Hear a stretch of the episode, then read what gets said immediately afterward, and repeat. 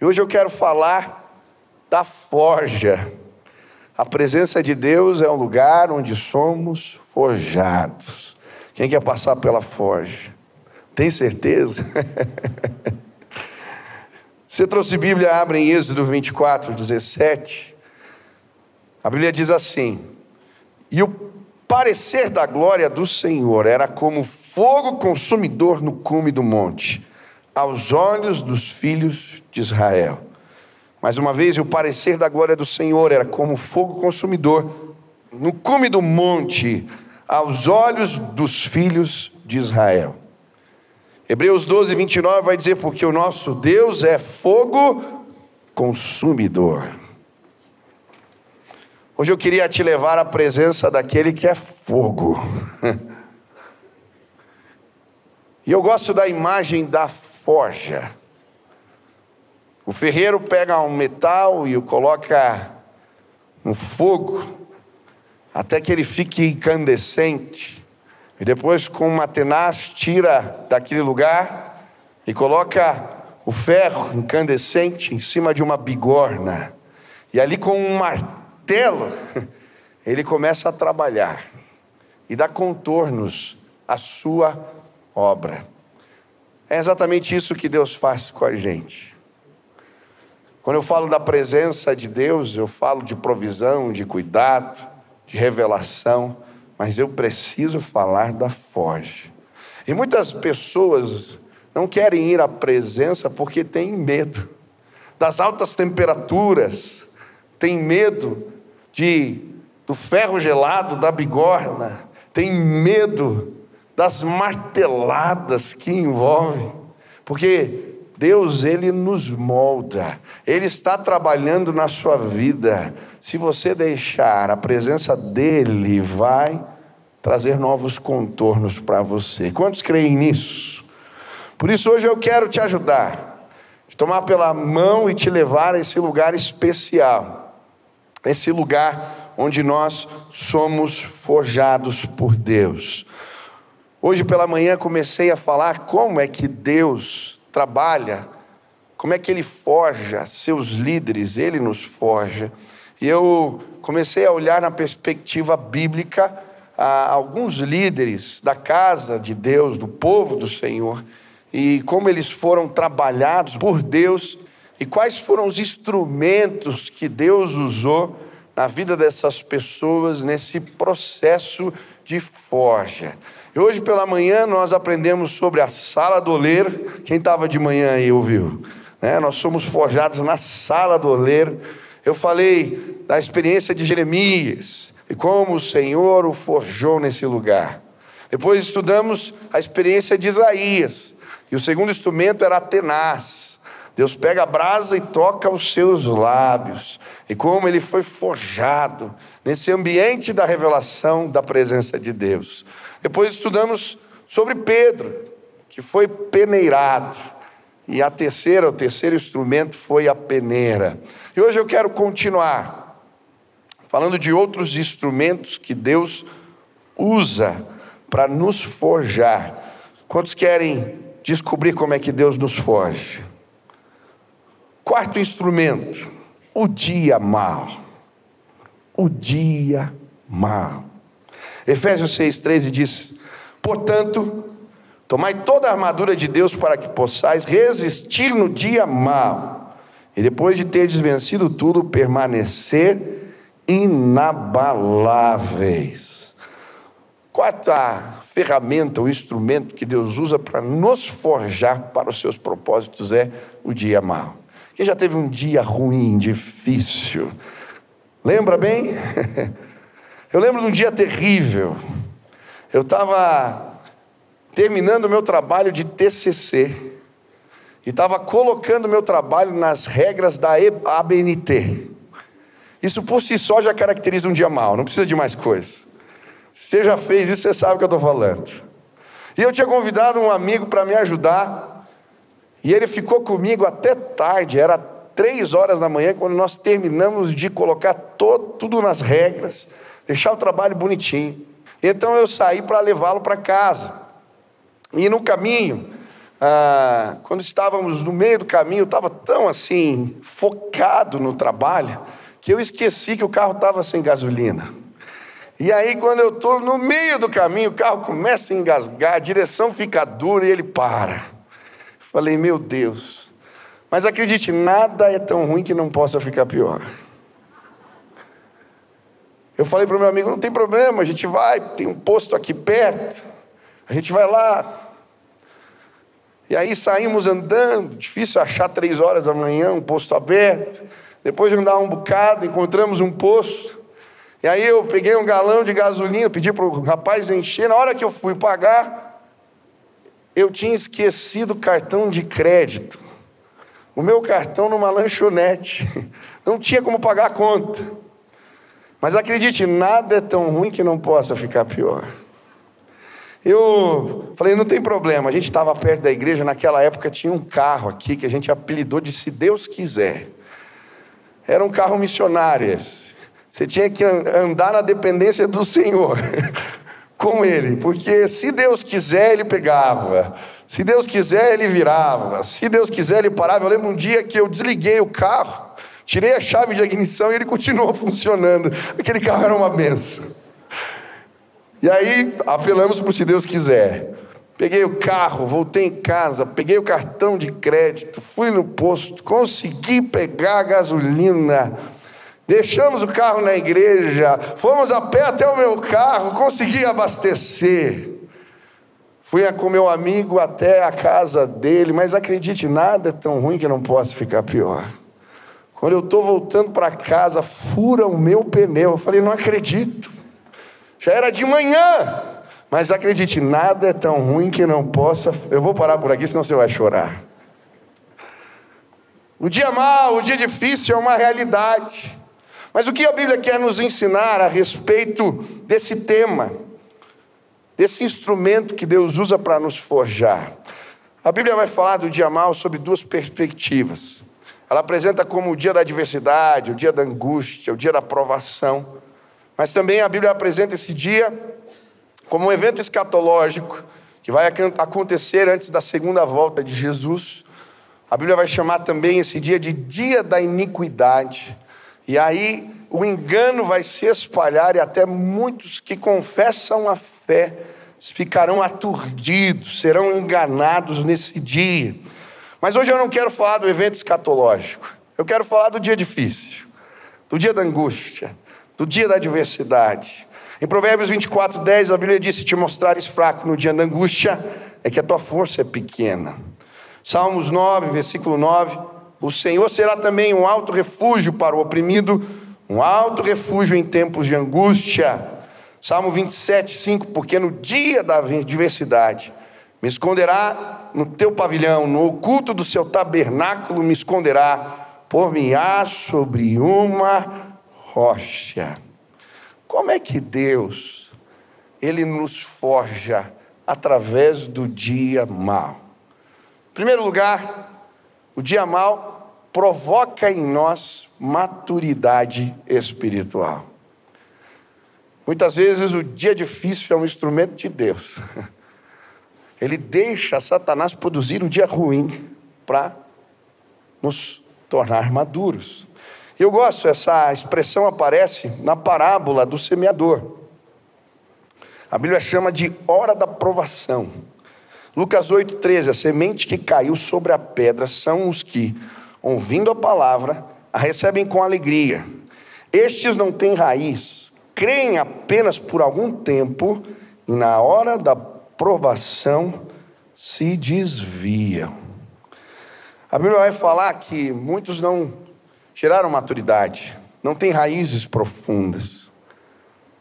E por isso, não são capazes de resistir o dia difícil.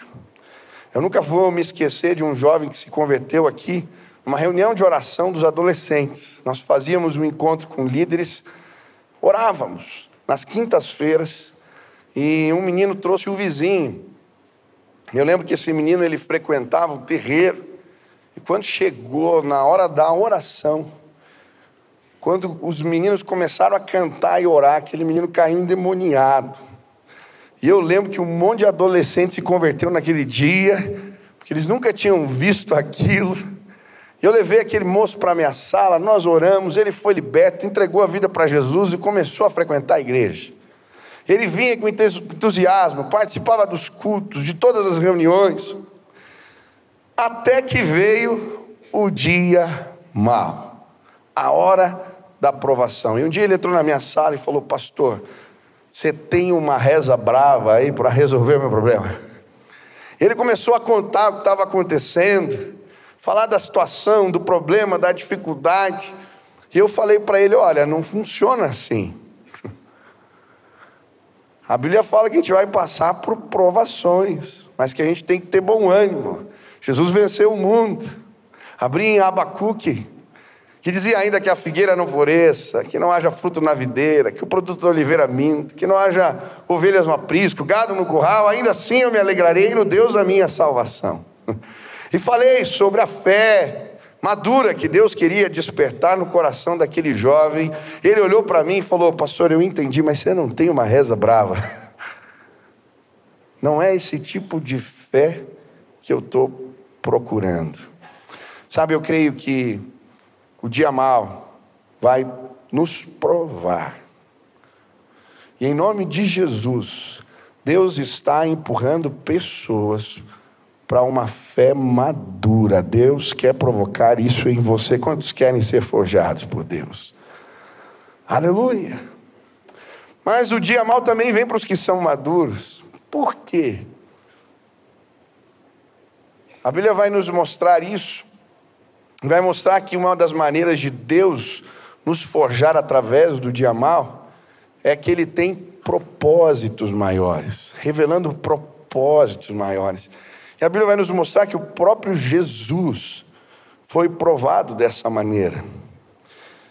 Olha o que diz Lucas 22, versículo 53. Jesus, antes da crucificação, ele vai dizer: Todos os dias eu estava com vocês no templo, e vocês não levantaram a mão contra mim, mas esta é a hora de vocês, quando as trevas reinam. Na versão atualizada, a Bíblia vai dizer a hora do poder das trevas. O que a Bíblia está dizendo é que é como se Deus desse uma permissão. A palavra poder aqui, ela não é dunamis, dinamite, mas ela significa a exousia. Segundo Strong, é a autoridade de dar licença ou permissão. Em outras palavras, Jesus está dizendo: agora Deus deu licença para que o poder das trevas se manifestem. Isso é claro. Se você ler Lucas 4, versículo 30, a Bíblia vai dizer que uma multidão leva Jesus para um alto monte para arremessá-lo de lá, mas eles não podiam fazer nada com ele porque ele simplesmente passa no meio deles. Em Lucas 8, 59, eles pegam pedras para apedrejar Jesus. E mais uma vez ele simplesmente se esquiva e passa no meio deles. Por quê? Porque ainda não tinha chegado a hora da provação. Deus não tinha dado licença. Mas agora, na véspera da crucificação, Deus dá licença para que as trevas, para que o dia mal seja reproduzido. Por quê? porque Deus tinha um propósito maior, que era através do sacrifício de Jesus me salvar e te salvar. Um exemplo claro disso é Jó. Em Jó capítulo 1, versículo 10, olha o que diz: Não é verdade que tu mesmo puseste uma cerca ao redor dele, da sua casa, tudo que ele tem. E aí o texto vai falar: ó, se o Senhor tirar a cerca, vamos ver se ele se mantém fiel. E aí vem o dia mal. Num dia ele perde suas ovelhas, seus camelos, seus jumentos, suas juntas de boi, seus sete filhos e suas três filhas. E o que me impressiona é a resposta desse homem. Então Jó se levantou, rasgou o seu manto, rapou a cabeça, prostrou-se em terra e adorou, e disse: No saí do ventre da minha mãe e não voltarei. O Senhor o deu, o Senhor o tomou. Bendito seja o nome do Senhor, e tudo isto Jó não pecou, nem atribuiu a Deus falta alguma. Será que nós estamos preparados para enfrentar o dia mal desta maneira? Será que nós entendemos que todas as coisas cooperam para o bem? Que Deus tem propósitos maiores? Ou diante do dia mal, nós simplesmente fraquejamos, recuamos, murmuramos, paramos. Hoje de manhã eu estava falando de um amigo legendário. Eu tive o privilégio de me formar ali com o Deltan Dallagnol, pegar a laranja, a camisa, conquistar. E essa semana nós trocamos mensagens. E diante da injustiça, eu lembro que eu falei para ele assim: fica firme, meu irmão. Assim como José do Egito foi injustiçado pela mulher de Potifar, e foi parar na cadeia, o Senhor está te preparando para algo maior. E foi esse o caminho para o governo do Egito. Sabe, às vezes Deus está com um martelo nos batendo, e as situações adversas chegam, mas hoje eu quero te dizer, na autoridade do nome de Jesus, continua, porque Deus tem propósitos maiores para revelar através da sua vida. Não reclame se ele deixou, se ele permitiu, nada foge ao controle de Deus. Quantos creem na soberania do Senhor? Ele tem propósitos maiores para você. Eu creio nisso em nome de Jesus. O dia mal chegou.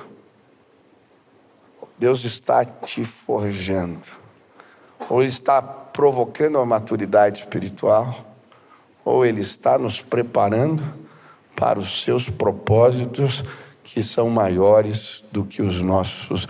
Quantos creem nisso? Amém? Quero compartilhar um segundo instrumento. O primeiro é o dia mau, um dia difícil. Mas o segundo instrumento, perdão, né? O quinto, na verdade. o espinho na carne.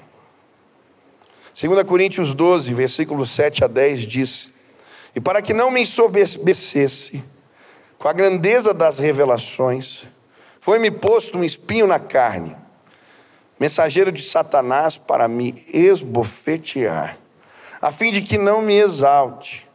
Por causa disto, três vezes pedi ao Senhor que o afastasse de mim.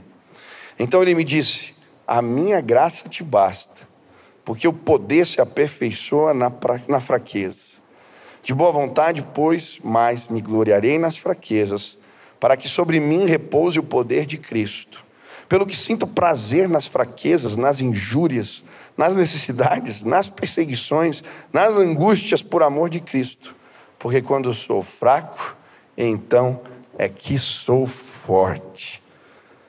Dá vontade de bater palmas para Paulo. Eu leio e tenho vontade de celebrar. Que coisa linda. Outro instrumento da forja de Deus é o espinho na carne. E a Bíblia vai nos mostrar que podemos encontrar a presença de Deus em meio à forja do sofrimento. O que, era esse espinho na carne? Tem muita gente que diz muita coisa. A palavra espinho aqui, uma, a melhor tradução para ela é estaca. A estaca que eles usavam para torturar pessoas. Ou então, era um instrumento de tortura que usavam para empalar alguém, atravessar uma pessoa como estaca. Paulo escolhe bem a palavra, porque ele está falando de algo que ele produzia grande sofrimento. Calvino vai dizer que era uma batalha espiritual com demônios.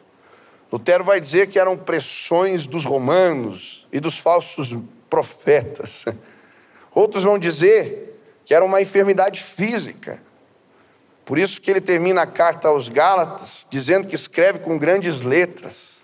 É por isso que no capítulo 4 os Gálatas vão dizer que lhe dariam os olhos se possível. Outros vão dizer que era a malária, dores de cabeça, febres profundas. Bom, mas não importa, a Bíblia não diz. A Bíblia só diz que era algo que causava dor. Paulo vai dizer que Deus deixou Satanás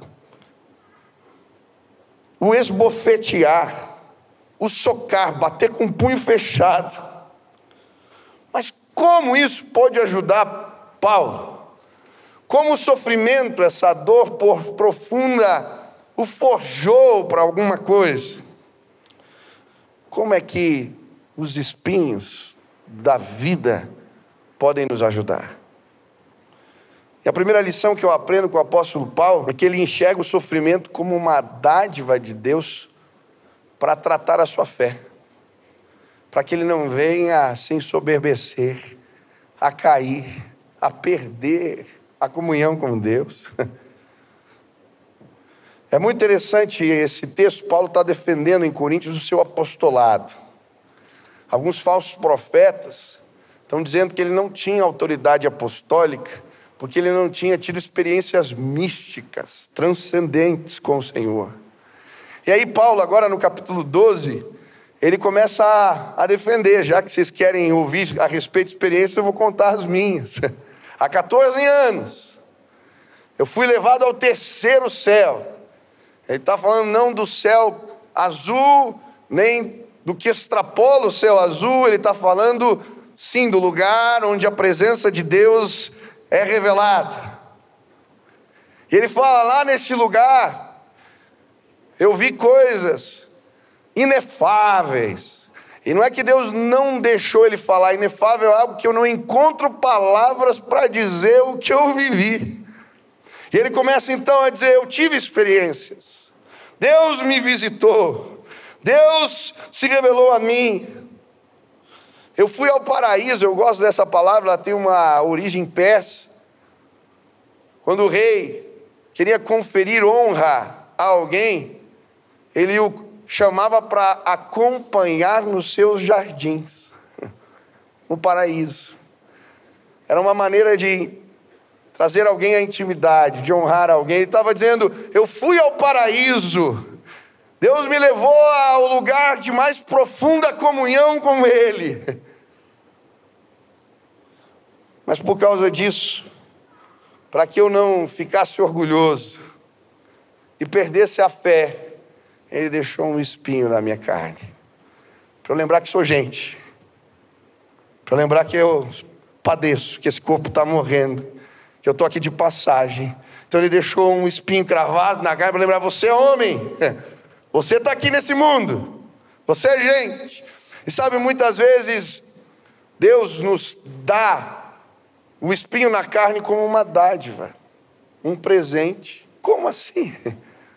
Para a gente não perder a fé. Eu nunca me esqueço, um dia que eu estava no hospital, a gente foi fazer visita, e eu estava orando com as pessoas, e tinha um homem cético, orgulhoso, mas diante daquele espinho, diante da dor profunda, do sofrimento, que o enclausurou naquele lugar, Pastor, você pode orar por mim? Eu preciso da ajuda de Deus. Sabe quantas pessoas chegaram a essa casa por causa de dores?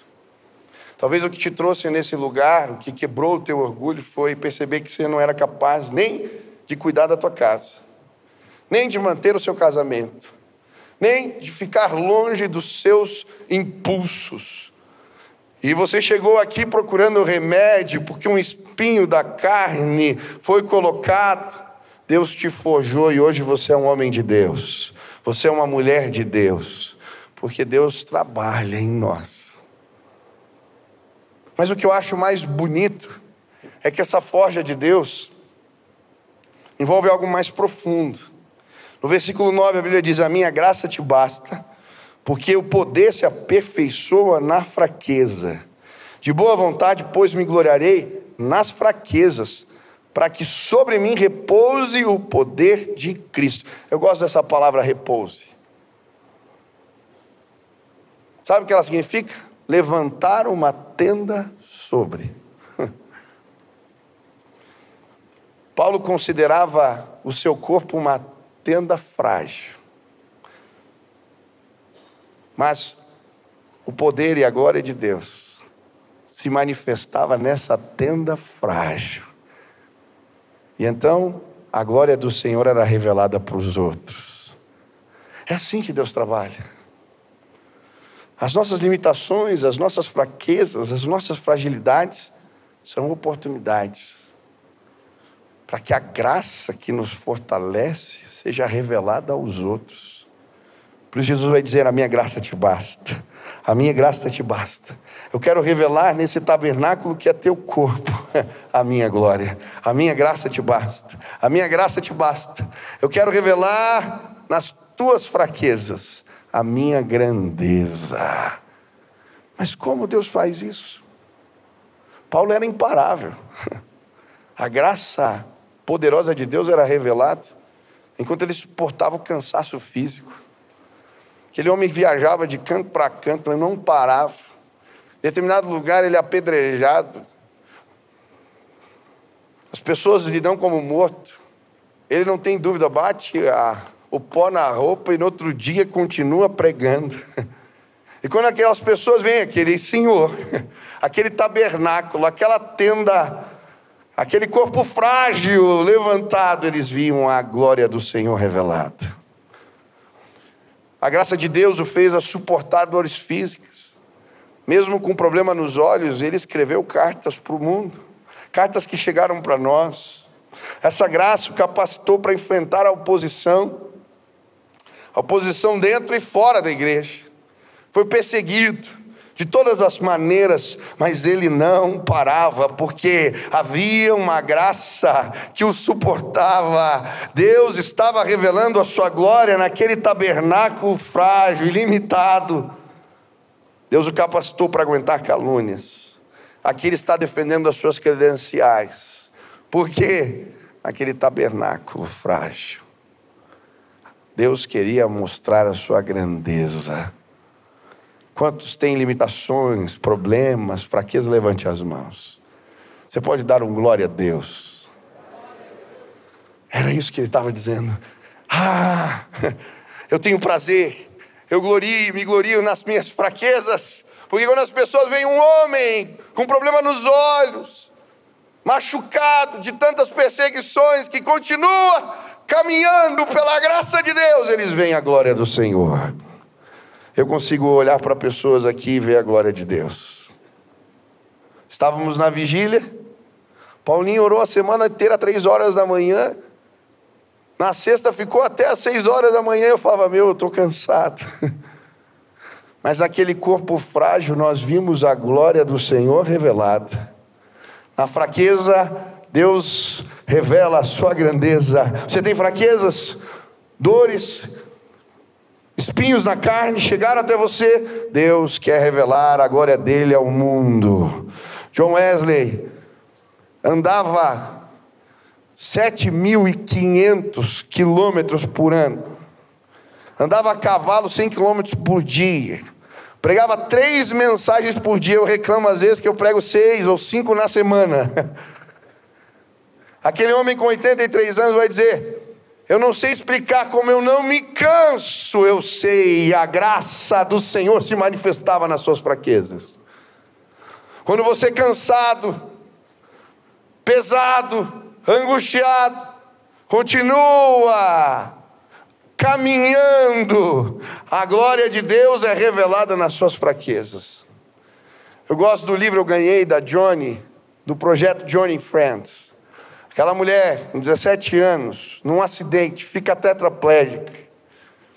E ela entende que Deus estava a forjando. E agora o seu corpo frágil, aquele espinho na carne que a paralisou completamente, não a impediu de fazer a obra do Senhor. E quando as pessoas olham para aquele tabernáculo, frágil, aquela tenda frágil, elas veem o poder de Deus que se aperfeiçoa nas nossas fraquezas. A graça do Senhor te basta, irmão. A graça do Senhor é suficiente. A graça do Senhor é maior. Ele pode, você pode nele revelar a grandeza do Senhor ao mundo. Sabe, mais poderoso do que contar os milagres que Deus realiza, as experiências que Paulo teve no terceiro céu, é ver alguém enfrentando o espinho na carne, continuar pregando. Você está com espinho na carne? O sofrimento chegou para você. Uma glória maior vai ser revelada através da sua vida. Não pare, a graça do Senhor é suficiente. A graça do Senhor te fortalece. A graça do Senhor é maior. Deus está nos forjando. O último instrumento, e eu quero terminar com ele, de forja do Senhor nas nossas vidas é o deserto. E hoje eu falei do dia mal, o espinho na carne. Eu quero terminar falando do deserto. Então Jesus foi levado pelo Espírito ao deserto para ser tentado pelo diabo. E depois de jejuar 40 dias e 40 noites, teve fome. Eu acho interessante a maneira como Deus prepara Jesus para o seu ministério. Ele tinha acabado de ser batizado, desceu as águas e uma pomba desceu no seu ombro. Era como se Deus atestasse a autoridade que estava sobre Jesus. E então uma voz, a voz do Pai, Ele é meu filho amado, em quem me comprazo. E ali se inaugura o ministério de Jesus. Eu não sei você, talvez o que esperássemos é que ele começasse a curar, a fazer prodígios, a fazer milagres. Mas a Bíblia diz: e o Espírito o impeliu para o deserto. Hoje eu estava Saindo daqui, a minha esposa me chamou e falou: Eu estava orando por você de manhã. Deus me deu uma palavra. Ele quer te levar para o deserto. Eu falei: Meu Deus.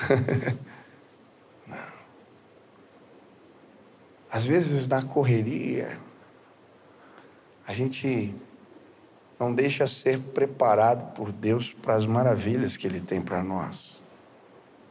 Antes de Paulo se transformar no apóstolo Paulo, ele fugiu num cesto de Damasco, mas ele ficou três anos e meio na Arábia, sendo preparado por Deus. O povo de Israel, antes de entrar na terra prometida, foi preparado, forjado no deserto.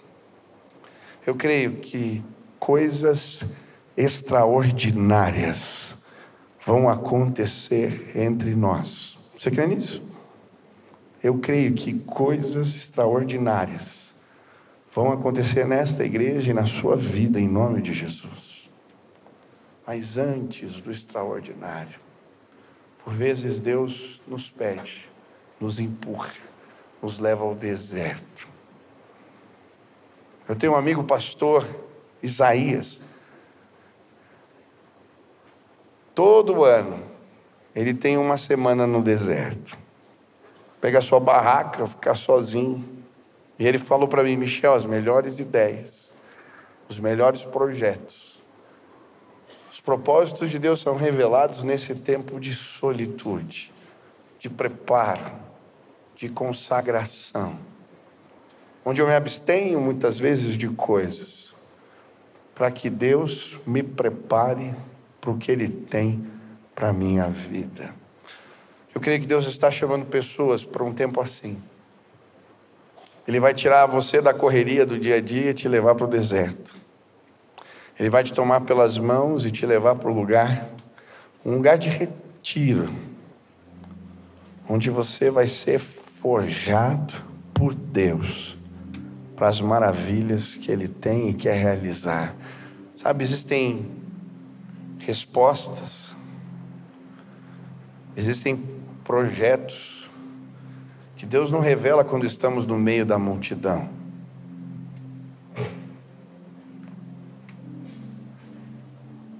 Talvez você chegou nessa casa procurando respostas e você não vai encontrar ela deste jeito, desta forma. o Espírito de Deus está te convidando ao deserto. Eu não sei se isso representa ir para um retiro espiritual em algum lugar. Se isso representa sair três dias, uma semana ou 40 dias. Mas eu creio que essas retiradas são lugar, lugares onde Deus nos forja e nos prepara para os seus propósitos que são maiores para nós.